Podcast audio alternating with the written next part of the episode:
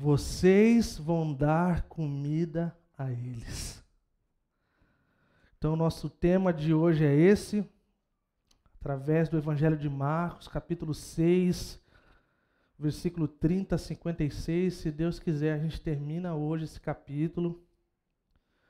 E hoje eu estou de olho no relógio. Então vai dar certo. Semana passada, nós estudamos juntos que Jesus ele não teve honra na sua própria cidade, na sua própria terra natal.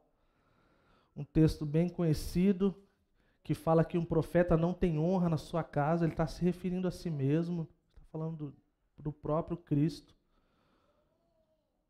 O povo agiu, o, o pessoal lá da sua terra natal, que o conhecia desde pequeno, né, agiram de forma bem hostil em relação a ele, usaram palavras como não era esse, não é esse o carpinteiro, não é esse que havia saído, saído daqui um carpinteiro, agora volta o Messias. Como é que é isso? Não é esse o filho de Maria?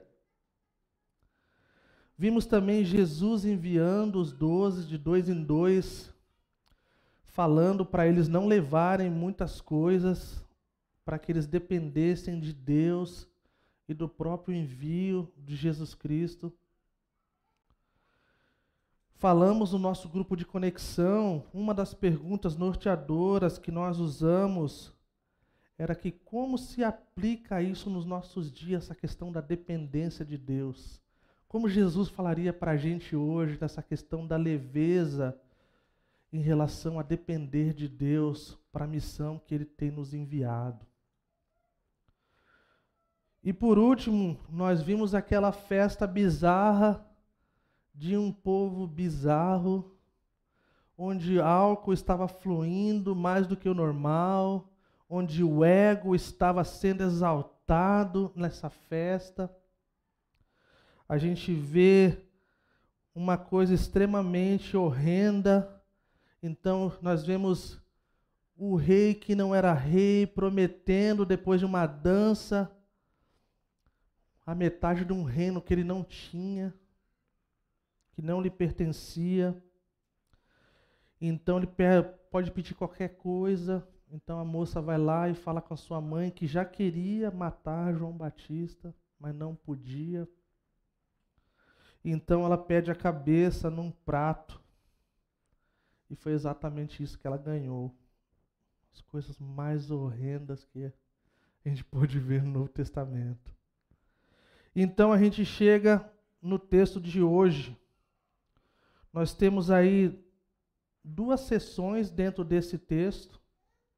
Esse primeiro é da primeira multiplicação dos pães e o segundo é Jesus andando sobre as águas. Então eu gostaria de ler essa primeira parte, a partir do versículo 30, que diz assim: Marcos capítulo 6, a partir do versículo 30. Os apóstolos reuniram-se a Jesus e lhe relataram tudo o que lhe tinham feito e ensinado. Havia muita gente indo e vindo, ao ponto de eles não terem tempo para comer. Jesus lhe disse: Venha comigo para um lugar deserto e descansem um pouco. Então eles se afastaram num barco para um lugar deserto. Mas muito do que os viram retirar-se, tendo-os reconhecido, correram a pé de todas as cidades e chegaram lá antes deles. Quando Jesus saiu do barco e viu uma grande multidão, teve compaixão deles, porque eram como ovelhas sem pastor. Então começou a ensinar-lhes muitas coisas. Já era tarde, e por isso os seus discípulos aproximaram-se dele e disseram: Este é um lugar deserto e já é tarde. Manda embora o povo para que possa ir aos campos e povoados vizinhos comprar algo para comer. Ele, porém, respondeu-lhe, respondeu: Dê-lhes vocês algo para comer. Eles lhe disseram: Isso exigiria duzentos denários. Devemos gastar tanto dinheiro em pão e dar-lhes de comer? Perguntou ele: Quantos pães vocês têm? Verifiquem. Quando ficaram sabendo, disseram: Cinco pães e dois peixes. Então Jesus ordenou que fizessem todo o povo assentar-se em grupos na grama verde. Assim eles se assentaram em grupos de cem e de cinquenta, tomando os cinco, os cinco pães e os dois peixes. E olhando para o céu, deu graças e partiu os pães. Em seguida, entregou-os a seus discípulos para que os servissem ao povo. E também dividiu os dois peixes entre todos eles. Todos comeram e ficaram satisfeitos. E os discípulos recolheram doze cestos cheios de pedaços de pão e de peixe. Os que comeram foram cinco mil homens. Jesus, obrigado pela tua santa palavra, Senhor. Sagradas Escrituras, Senhor, que nós precisamos tanto, Senhor. A tua voz soprada, revelada, inspirada, Senhor, para ministrar o nosso coração, Senhor para nos guiar, Senhor. Ministra os nossos corações nessa noite, Senhor. Nós estamos, Senhor, muito tempo depois desse evento, Senhor, do acontecimento desse evento. Mas a tua palavra é tão real, Senhor, tão real e tão viva, tão eficaz quanto naquele dia, Senhor. Ministra, Senhor. Em nome de Jesus. Amém. Então, lembrando que quando ele fala assim, os apóstolos reuniram-se e reuniram-se a Jesus e lhe relataram tudo o que tinham feito. Eles haviam sido enviados, então eles estavam voltando e contando para Jesus que as coisas que eles fizeram. Aconteceu isso, aconteceu aquilo, imagina. Eu sempre gosto de imaginar essas cenas. Talvez os mais quietinhos, talvez não falando muito, talvez aqueles mais tagarela, como Pedro e outros, falando demais. Mas eles estavam contando. Essa é uma prática, na verdade, eu vim do campo transcultural, né, como missionário em outros lugares. É interessante como tem tanta coisa que é antiga e, e coisas que depois de muito tempo se tornam popular no Ocidente pessoal do Oriente sempre está na frente de muita coisa boa, na verdade. Mas, por exemplo, essa prática de voltar e contar as coisas que aconteceram é uma prática, na verdade, chamada debrief. A gente não tem uma palavra para isso em português. A, a palavra mais próxima de debrief é avaliar. E não é, na verdade, avaliar. A verdade é você lidar com as emoções e as coisas que aconteceram nesse tempo então, como uma boa parte de vocês sabem, eu, eu e minha família, nós trabalhamos no Camboja por alguns anos, poucos anos, pouquíssimos anos. Mas trabalhamos aí sete anos, pelo menos, na área do enfrentamento ao, ao tráfico de pessoas, exploração sexual de mulheres e crianças. E era uma coisa que nós precisávamos fazer constantemente como parte do nosso cuidado emocional. Era diante das coisas que nós víamos ou que vivíamos, nós voltarmos para alguém e nós relatarmos o que aconteceu. E isso é uma coisa incrível na vida de um cristão. Você saber que tem alguém que você pode ir lá e falar. Então, assim, imagine as emoções dos, dos apóstolos aqui. Eles estavam viveram coisa grande, foram enviados pelo Mestre. Então a gente tem consciência quando nós olhamos os outros evangelhos é, que Jesus usou muito a vida deles. Deus usou poderosamente. A gente vê no outro evangelho fala que, que fizeram um monte de coisa. Curaram, expulsaram demônio, fizeram um monte de coisa. Então isso era uma coisa gloriosa poder voltar e contar isso. Seguindo adiante, né, fala que tudo que tinham feito e ensinado. Eu amo essa parte, eu repito bastante toda semana. Essa parte do ensinado é uma coisa importante para nós, que poderia não estar tá escrito aqui. Pois eles fizeram tantas coisas, mas eles ensinaram. Então a gente acredita que toda viagem missionária, que toda coisa que envolve o evangelho tem que haver ensino, de alguma forma. E aí, seguindo adiante, fala que havia muita gente indo e vindo, ao ponto deles não terem tempo para comer. Não sei quantos de vocês já viveram essa experiência. Nós estamos tão ocupados fazendo coisa para Deus, ou talvez em outras coisas da nossa vida, que acabou que nós não tínhamos nem para comer. Alguns de nós vivemos isso no nosso dia a dia no trabalho. Já adianto que isso não é uma coisa para se gloriar. Não é uma coisa. A gente vai olhar lá na frente o quanto o dia do descanso é importante para a gente, o quanto nós sabemos lidar com isso, nos ajuda a viver uma vida a longo prazo. Então Jesus ele sabia ele ouviu dos discípulos que eles haviam tido um período bem sucedido no ministério, havia sido enviado por ele, por ele mesmo, e sabia que eles precisavam de descanso. Eu amo essa questão humana de Jesus. Jesus, ele descansou. E ele quer que o seu povo descanse. A gente, não sei quanto vocês, mas assim, eu cresci no, no, no meio cristão assim, onde que descanso era uma coisa quase errada. A gente ouve pastores falar que a gente vai descansar no céu. Já ouviram isso ou é só eu que ouvi isso? Que a gente vai ter eternidade toda para descansar. Então agora o negócio é pirar o cabeção. Entendeu? E aí um dia a, o boleto chega. Aí a gente para. Então a gente quer parar antes. Então Jesus parou eles antes.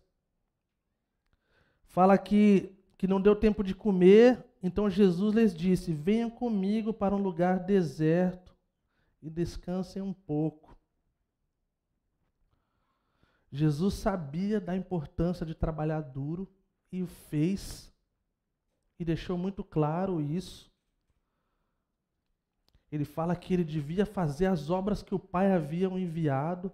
A obra que o, que o Pai o havia enviado era uma obra difícil lidar com pessoas que andaram com ele e ainda assim não mudaram o seu coração. Essa é uma coisa terrível, gente. Três anos e pouco, ou quatro anos aí que seja, andando e ouvindo o Senhor, e ainda assim não mudar o coração deve ser uma coisa mais dolorida do que, trabalho, do que qualquer trabalho mais duro, ou mais pesado saber falar assim, cara, eu tô aqui todo dia amando esse cara, tô todo dia aqui. E ainda assim esse cara vai me trair. Chance após chance. Tempo após tempo. Mas ele sabia também que não tem como fazer a vontade de Deus quando nós não estamos bem. Nós não podemos dar o que nós não temos. Essa é a verdade. Então, na nossa comunidade, o que nós queremos? Nós queremos trabalhar duro, não queremos ser ociosos, mas nós queremos aprender o que é descanso. Na perspectiva bíblica e na perspectiva de Jesus.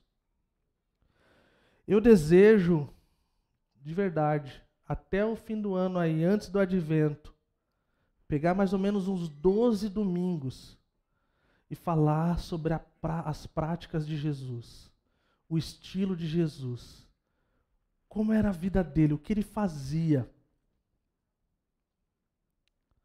Então a gente poder, de forma mais profunda, sermos encorajados de sermos como Jesus, não, de estarmos com Jesus, de nos tornarmos como Ele e de fazermos o que Ele fez. Essa é a prática do caminho de Jesus, do estilo de Jesus. Nós queremos estar com Ele, nós queremos ser como Ele e nós queremos fazer o que Ele fez, que Ele nos chama a fazer. E dentro disso tem essa importância do descanso. Mais uma vez, nós do Ocidente temos grande dificuldade com o descanso. É tão interessante isso eu morei cinco anos na Noruega. Os noruegueses eles são treinados para saber como eles gastam energia e como eles ganham energia. Você fica assim, como, como isso? Eu lembro de uma vez a gente tinha ido para uma viagem muito cansativa. Eu voltei e falei assim: Nossa, amanhã eu tô de folga, vou dormir até as duas da tarde. Uma senhora muito querida, que era minha, que era minha líder na época, ela falou para mim assim: Quem falou para você que dormir até as duas da tarde é descanso e vai repor as suas energias? Eu falei, mano, ninguém, ninguém nunca tocou nesse assunto, cara. Tipo assim, qual é que é isso? Ela falou assim: não, ninguém precisa mais de 12 horas de descanso. É entre as 8 e 12 aí. Agora, você já parou para pensar? Aí ela me deu uma lição de moral assim que eu carrego com grande orgulho. Ela falou assim: nós noruegueses, nós temos coisas diferentes. Nós somos quietos, reservados, Estar no meio da galera tira muito, suga muito a nossa energia. Então a gente se prepara psicologicamente, a gente vai para uma festa, a gente tem um sorriso nos lábios, a gente vai para a igreja, mas a gente sabe que depois a gente precisa de um tempo a sós. Falei, mano, esse negócio aí eu nunca tinha ouvido falar na vida não. Mas diz que Jesus fez isso também. Falei, ah, tá bom, então deve estar na Bíblia. Tá lá, um dia todo ficaram sem comer. Jesus fala assim, cara, vamos pro cantinho ali, vamos dar uma respirada, vamos dar descansada e vamos, vamos recarregar as nossas energias aí para depois. Você sabe o que vai acontecer depois. Mas é interessante. Os noruegueses eles são conhecidos por serem pessoas da floresta, da montanha, dos lugares lindos. Uma boa parte da população eles fazer, se eles fizerem uma caminhada de uma hora, eles voltam num gás como se estivesse dormindo, tanto que você acha que você poderia ter dormido. É impressionante. Sei que para alguns de vocês, tipo assim, nossa, só de pensar em estar sozinho já me dá uma coisa ruim.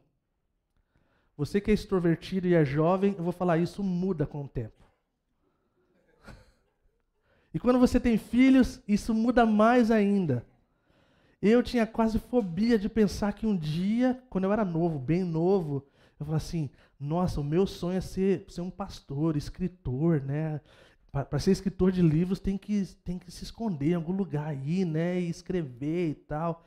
Eu, eu amo o Eugene Peterson, ele morava num lugar em Montana, numa casa beira-lago, e assim, tudo ao redor era incrível. Assim, aí fica fácil traduzir a Bíblia, a mensagem. Mas me dava um negócio, eu falava assim, nossa, só de pensar já me dá um ruim. E alguns anos se passaram. Nossa, cara, eu nunca amei um, um cantinho sozinho com uma poltrona gostosa e com café e um monte de livro. E não acontece com frequência. A gente tem um combinado aí de vez em quando alguém bate na porta, vem dar um beijinho e tal, tá liberado. Mas isso muda com o tempo, tá? Mas a gente vê a importância. Talvez a gente precise olhar para isso. O que, que nos traz energia? Será que é uma caminhada de manhã? Será que é ir para o quarto sozinho, tomar um chá, um café, ou ler um livro? O que, que será? Dormir o dia todo, garanto para vocês que não é a melhor opção. Não é. Existem muito mais do que isso. Mas a gente vê a importância do descanso, do dia do Senhor. E eu não vou falar muito porque eu quero gastar muito tempo a gente se aprofundar numa outra ocasião do que é o dia do Senhor. O domingo, que é o dia do Senhor para a gente, ele não é feito para a gente fazer todas as coisas que a gente não fez durante a semana. Ele é para ser curtido, celebrado. De lembrarmos que é um dia de extrema importância para nós, onde cristãos do mundo todo se reúnem para adorar Jesus. Mas esse é um outro assunto. Olha que interessante. Então eles estão, Jesus então se recua com eles. O povo então vê, fala que as multidões os viram partir e muitos o conheceram e correram para lá a pé de todas as cidades. Então imagina a situação. Vamos ali para o cantinho ali, que ali a gente pega uma sombrinha, talvez dá para comer alguma coisa, dar uma descansadinha. E aí então o pessoal segue adiante. Eu amo o coração de Jesus, que sempre está convidando o povo a estar com ele. Fala que antes de enviar os doze, ele chamou para si o seu, aqueles doze. Fala que aqui, fala, venham comigo. Versículo 32. Então eles se afastaram num barco para um lugar deserto. Jesus ama um lugar deserto. Porque é o lugar onde ele encontrava com o Pai, onde ele tinha conexão com o Pai, onde as suas energias eram recarregadas, é onde coisa divina acontecia, em sua essência. Seguindo adiante, versículo, já falei o 33, 34. Quando Jesus saiu do barco, viu uma grande multidão. Aí a gente vê a diferença. Então eles vão para um lado, vão para o lugar deserto, o pessoal vê ele, reconhece, corre para lá. Então ele vai lá adiante, bum, a multidão. A ideia aqui, ele saindo do barco já se depara com a galera. Mas olha a reação de Jesus. Quando Jesus saiu do versículo 34, Jesus saiu do barco e viu uma grande multidão, teve compaixão deles, porque era como ovelha sem pastor. Então começou a ensinar-lhes muitas coisas. Então Jesus ele olha para aquele povo e ele vê de forma diferente. Ele vê de forma diferente de como nós olharíamos, ele vê de forma diferente como seus seguidores olharam. Fala que ele foi tomado de grande compaixão. Algo visceral acontece que move o coração do Senhor para aquela multidão. Acredita-se que aqueles, aqueles homens, a gente vai saber depois lá que fala 5 mil homens, queriam uma revolução. Eles queriam fazer Jesus rei de forma forçada. Eles queriam um pastor rei. Quando a gente pensa num pastor, uma ovelha sem pastor, a gente pensa talvez na gente aqui, né? Tipo uma ovelhinha que está meio desgarrada, outra ovelhinha que está meio zoadinha, Outras aquelas, sabe aquele videozinho da ovelhinha que corre, fica, no, fica presa no buraco, aí o cara vai lá e puxa e solta, aí uma loucura. A gente pensa nisso. Mas na verdade está diante de um cenário extremamente problemático. Então Jesus olha para ele como ovelha sem pastor. E ovelha sem pastor é de verdade estar numa situação delicada com o pezinho lá nas coisas que não deve, nas coisas erradas. Ovelhas precisam de pastor. Primeiro, o supremo e sumo pastor, o qual todos nós subscrevemos essa mas também o Senhor coloca como pastor da igreja, né? As pessoas que ele coloca que traz direção, que cuida de você, que protege você de uns bichos ruins aí da internet. E fala, cara, não ouve Daniel Mastral, cara. Não ouve. É porcaria, cara. Você vai ficar perturbado. Não lê fulano. A gente dá uns toques. Mas tá bom, vou focar aqui para não para evitar a fadiga.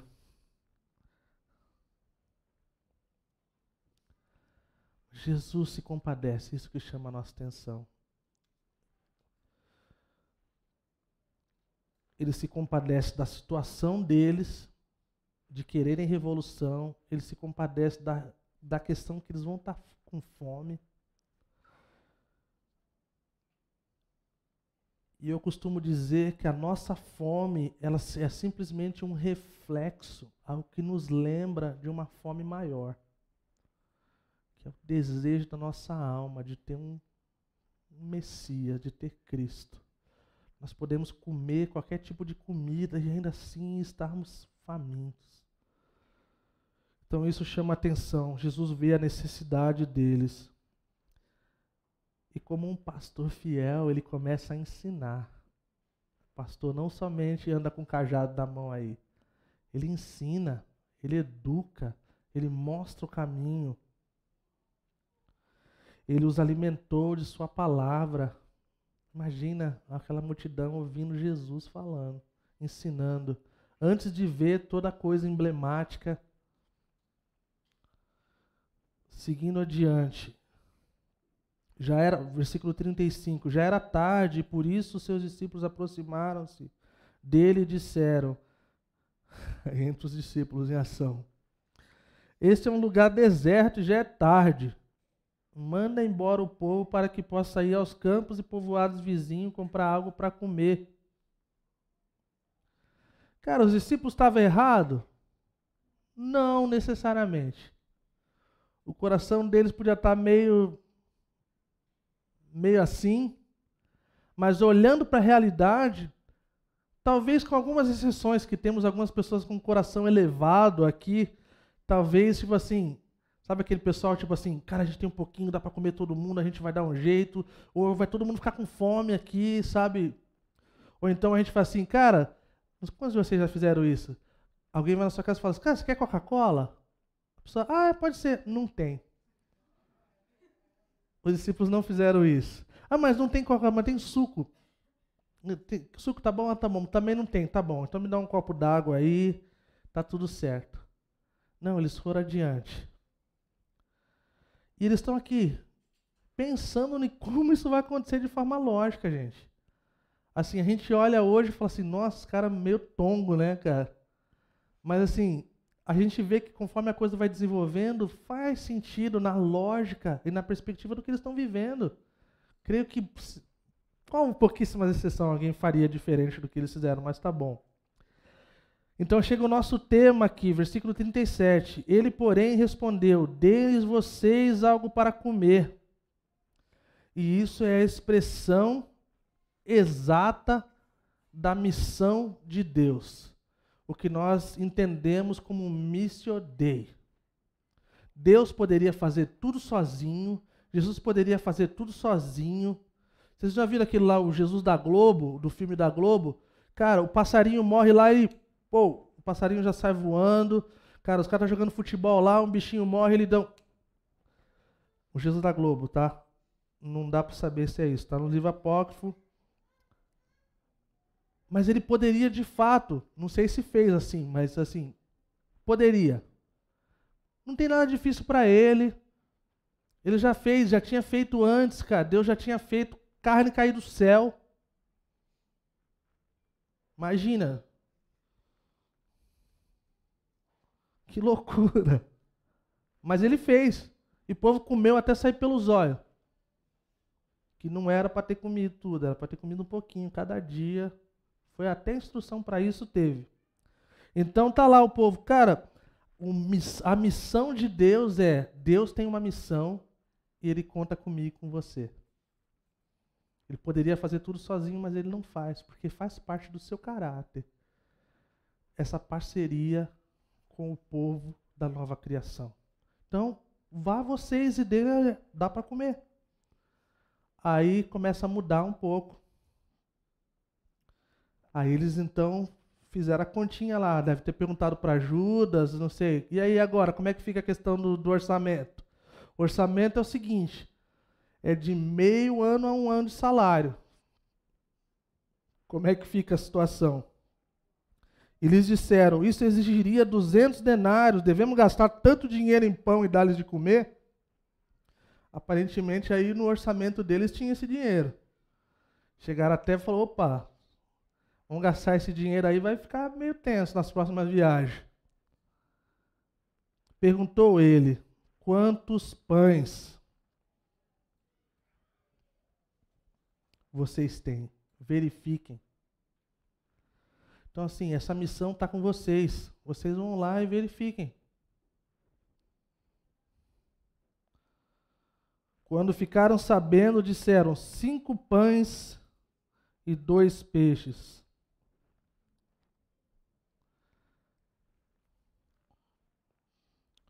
Os discípulos, qual era a reação deles? Já é tarde, cara, vamos mandar essa galera embora. Afinal de contas, também estamos cansados. A perspectiva de Jesus é: Venham a mim todos os cansados, e vocês dão de comer para eles. Nós queremos ser como Jesus, não é? Nós nos é impressionante como nós podemos nos identificar com os discípulos. E isso é bom para a gente quando nós temos dificuldade em várias coisas. Mas a verdade é que nós queremos é ser como Jesus. Por mais que nós podemos nos identificar com os discípulos, nós queremos ser como Jesus. Que Jesus ele tinha capacidade de olhar além, de olhar de forma diferente. Lembrando aqui que essa mesma história em João, o cenário é, tá andando um garotinho lá com o seu lanchinho e daqui a pouco um dos discípulos falou, opa, peraí, ô, vem aqui, vem aqui, vem aqui. Cara, estão precisando aí no negócio aí, deixa eu, o mestre lá mandou fazer a conta. E o menino, já era meu lanchinho. O que, que tem aí? Cara, cinco pães e dois peixinhos aí que minha mãe fez aí. Normalmente as mães, né, cara, faz um negocinho para levar, né? Porque se dependesse dos pais, com algumas exceções. Tá chegando o dia das mães aí, né, pessoal, e tal. Brincadeira, maldade.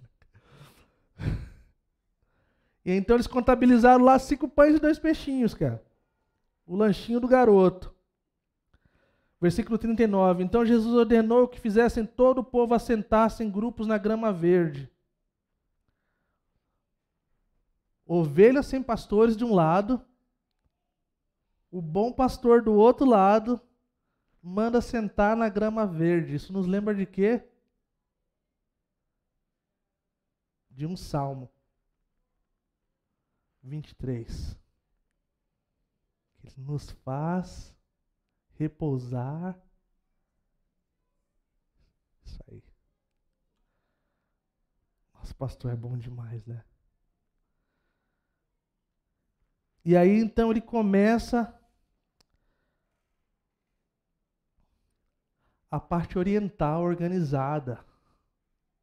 Começou a dividi-los em grupo de 100 e de 50.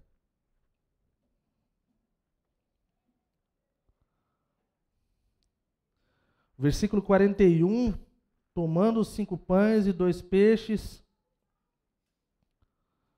olhando para o céu, deu graças.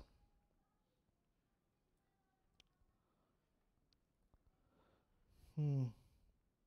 E partiu os pães. Em seguida, entregou-os a seus discípulos para que os servissem ao povo. Em outras palavras, é uma coisa importante para a gente na igreja, quando a gente pensa na nossa comunidade, é que Jesus está falando para o povo assim, ó, para os discípulos, vocês viram a necessidade, vocês façam algo acerca disso. Eu tive um líder em Jocum que todo mundo que vinha com ideias mirabolantes acerca do que ele tinha que fazer, ele dava um tapinha nas costas e falava assim: Cara, Jesus está falando contigo. Vai lá e faz. Cara, dessa galera aí, um ou outro fazia. A galera queria que a liderança fizesse. Tive uma ideia muito boa, pastor. Olha, é só fazer isso, isso e isso. Cara, legal, Deus está chamando, vai lá e faz, cara. É mais ou menos isso que Jesus fala. Ó, oh, tá aí a multidão, a gente não sabe o que fazer. Pô, mas tá bom. O que que tem? Tem isso aí, cinco pães e dois peixinhos. É interessante a narrativa de Jesus, como as coisas que o, povo viveu naquele, naquele tempo com ele, tem essa pegada das coisas que estavam acontecendo naquele momento e também nos lembra de algo futuro. Esse partir do pão nos lembra de muitas coisas. Nos lembra que logo depois viria a última ceia, que ele partiria seu corpo seria partido logo depois. E tantas outras coisas. Existem vários milagres que a gente pode ver quando nós olhamos na perspectiva bíblica. Nós, normalmente, é natural Primeira coisa que a gente pensa quando a gente está diante de um grande desafio: não tem como fazer isso. Cara, isso aqui é demais para mim. Ou isso aqui vai ser muita grana. Ou isso aqui requer muito mais dom e talento. Eu gostaria de ter, de, de ter o talento e o dom de Fulano. Eu gostaria de ter a capacidade do Beltrano. E Jesus não olha assim. Ele não leva em consideração o que nós vemos agora. Isso deve ser um encorajamento para a gente. E pensar que todos nós aqui temos, de alguma forma, cinco pães e dois peixinhos. E nós precisamos ir diante do Mestre, dar para Ele, falar assim: Senhor, usa para a tua glória. Será algo radical para os discípulos, algo extremamente radical, extravagante. Mas eles provaram e eles viram o poder de Jesus sobre a incredulidade que nos desafia. Seguindo adiante, olhar para uma multidão de pelo menos 5 mil homens e olhar para cinco pães e dois peixinhos é para tirar sarro. Se fosse falar, gente, ó, a gente quer sair daqui, a gente quer para um lugar aí, tem um lugar muito bom lá na esquina de casa, 25 mil reais por mês. 25 mil. Era mais ou menos assim que os discípulos estavam. 25 mil. Sem chance. Tem alguma coisa difícil para o Senhor? Não.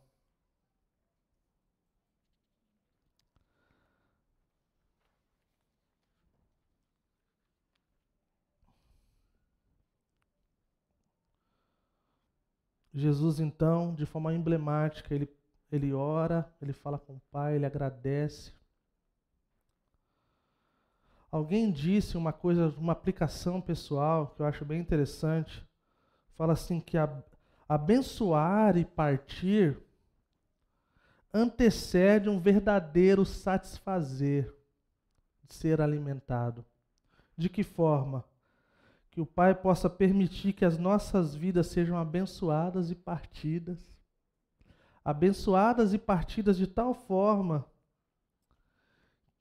que antes que Ele possa nos usar para alimentar os outros, a gente esteja na mão dele. Isso é uma coisa incrível. A gente vê pessoas falando que querem ser as mãos e os pés de Jesus por aí e esquecem que as suas mãos e o seu pé foram cravados na cruz. E que requer um entendimento correto das Sagradas Escrituras. Seguindo adiante.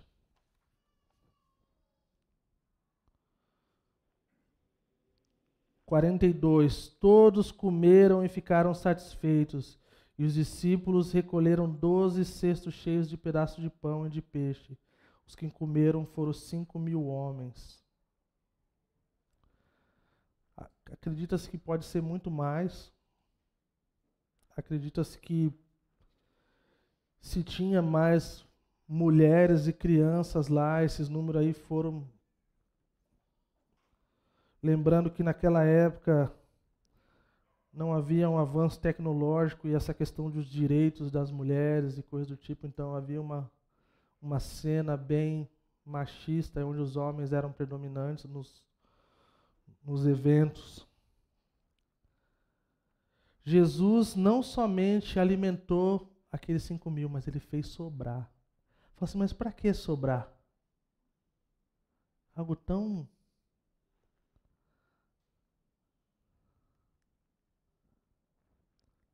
é algo importante o pessoal saber que ele pode fazer muito mais, infinitamente mais do que pedimos ou pensamos. Ele poderia fazer certinho. Ele fala assim: não, está precisando de mais, eu vou dar um. Tem mais. E Jesus então faz isso Mas a gente vai ver lá na frente que ainda não foi o suficiente. Isso nos mostra uma aplicação importante. Que milagres em si eles não são o suficiente para conversão genuína. Existem igrejas que estão caçando milagres e cura e coisas. Cara, isso não é o suficiente para converter o coração das pessoas. Só Jesus Cristo tem poder para fazer isso. Nós aqui, nós cremos em milagres, nós cremos que Jesus faz coisas nesses dias, assim como fez no passado. Nós oramos, nós temos pessoas na nossa comunidade que já viram coisas desse tipo. Mas mostra bem claro que só Jesus é capaz de transformar o coração do ser humano. Minha pergunta é: tem alguma coisa difícil que Jesus não possa fazer na sua vida? Tem alguma área da sua vida que você pensa, Jesus, tem cinco pães e dois peixinhos aí, male male. E Jesus está falando, tem até mais do que cinco mil. Tem doze cestos sobrando. Versículo 45. Logo em seguida, Jesus insistiu com os discípulos para que entrassem no barco e fosse adiante para Betsaida, enquanto ele despedia a multidão. Tendo despedido, subiu a um monte para orar. Jesus, por isso que o pessoal pentecostal sobe ao monte, pessoal. Eles acham que é um lugar especial que Jesus ia. Nós da Calvary não temos esse negócio de subir no monte. Talvez deveríamos. Talvez deveríamos. As nossas vigílias começam seis horas da tarde. Porque a gente é muito novo e a gente gosta de dormir mais cedo. Mas o negócio é que a gente ama Jesus. Não importa o lugar. O que importa é que a gente adore o Espírito em verdade. Que a gente ame o seu coração e que a gente ame o lugar secreto, que a gente ame orar. E desde quando eu assumi essa igreja, eu falo que a oração tem um lugar especial na nossa vida. Que a gente se dedique à oração como uma parte da nossa vida, como o ar que nós precisamos. Se Jesus Cristo de Nazaré subir ao monte para estar com o Pai, o quanto nós precisamos. Não é verdade? Ele partiu para o monte para orar, depois de um dia longo e difícil, gasto ministrando necessidades espirituais, físicas da multidão. Até o Super Jesus cansa. Foi lá para o cantinho. Mas olha que interessante, uma, uma observação importante para nós no tempo de cansaço, no tempo de correria, no tempo de coisa louca da nossa vida,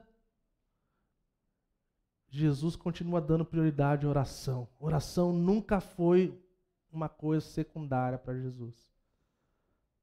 Às vezes nós deixamos de orar por causa das coisas das nossas vidas, mas é pelo contrário, nós devemos orar porque nós precisamos do Pai. E eu costumo dizer: se você quer ser um bom ser humano, se você quer ser um bom pai, uma boa mãe, um bom tio, uma boa tia, o que seja, um ser humano, você precisa de Jesus Cristo. Muito mais do que você acha que você precisa, cara. Eu costumo dizer: como seria esse mundo se o marido fizesse o que a Bíblia fala para fazer, amar a esposa como Cristo ama a igreja, de forma sacrificial, como seria para a esposa amar o seu marido, submeter ao seu marido dentro da perspectiva bíblica de andar ao lado, estar junto. Que seria das crianças e dos filhos que honrassem os seus pais e as suas mães? Como seria se nós olhássemos para as leis do Senhor que antecederam as leis dos homens, como seria esse mundo? Seria diferente, extremamente diferente. Vamos lá, para a gente terminar.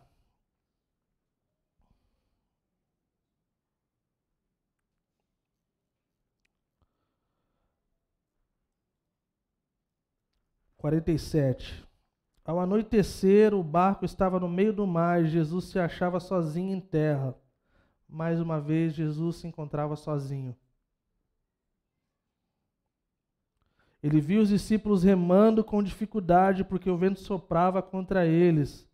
Alta madrugada, Jesus dirigiu-se a eles andando sobre mar.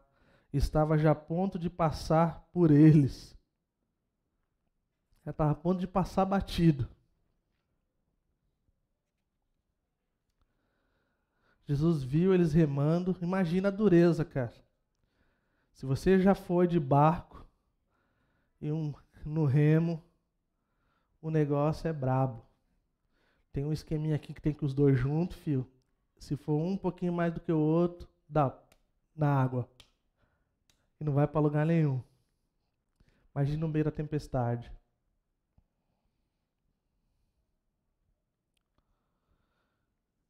E Jesus estava lá, passando por eles até o ponto que eles enxergaram. Quando viram andando sobre o mar, pensaram que fosse um fantasma. Então gritaram: pois todos o tinham visto e ficaram aterrorizados. Mas Jesus imediatamente lhes disse: Coragem, sou eu, não tenha medo.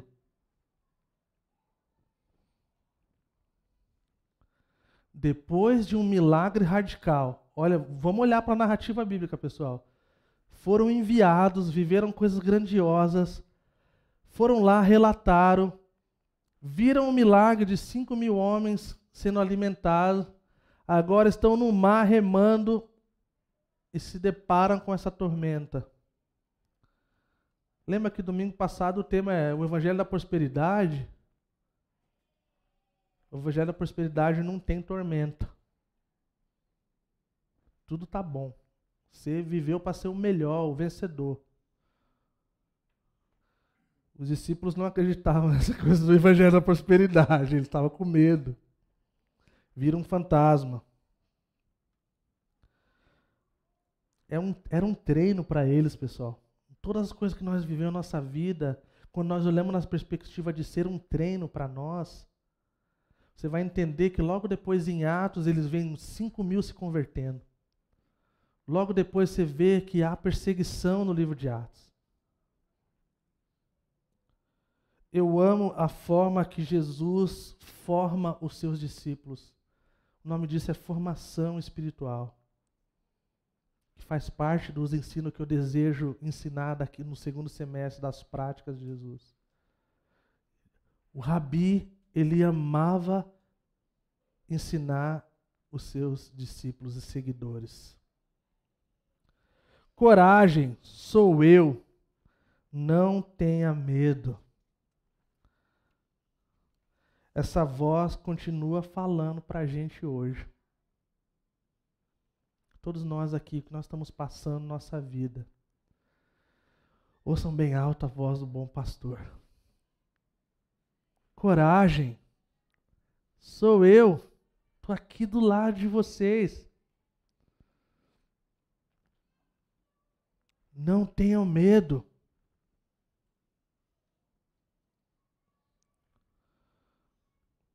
Então diz que Jesus subiu no barco para junto deles e o vento se acalmou. E eles ficaram atônitos. A forma que Jesus ensina os seus discípulos é incrível. Eles ficam, o outro evangelho fala como, como isso é possível? Até o mar e o vento obedecem. E olha que interessante.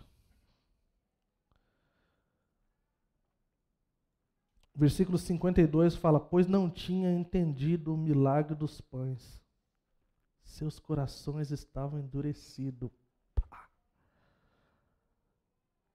Mais uma vez, milagres são poderosos, mas eles não conseguem fazer a obra do Espírito Santo.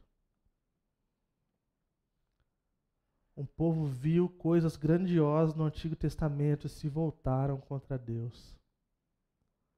Nós precisamos de Jesus Cristo, é isso que nós precisamos. Spurgeon falou assim: a tripulação apostólica remou, remou e remou. E não foi culpa deles que eles não fizeram progresso, pois o vento era contrário a eles. Não é culpa deles. Nosso bom Deus teve a vontade para ação e calcular o, o, progresso deles não diante da performance deles, mas pela atitude de ir adiante, sabendo que o vento estava contra. É a mesma coisa conosco. Nós não somos avaliados por nosso aparente avanço, mas pela intenção sincera com que puxamos o remo. Isso é encorajador para a gente. O nosso melhor pode não ser o melhor para os outros, mas para Jesus é, ele é o melhor. O nosso coração pode não parecer o melhor para os outros, mas se nosso coração estiver no lugar correto, para Jesus está bom.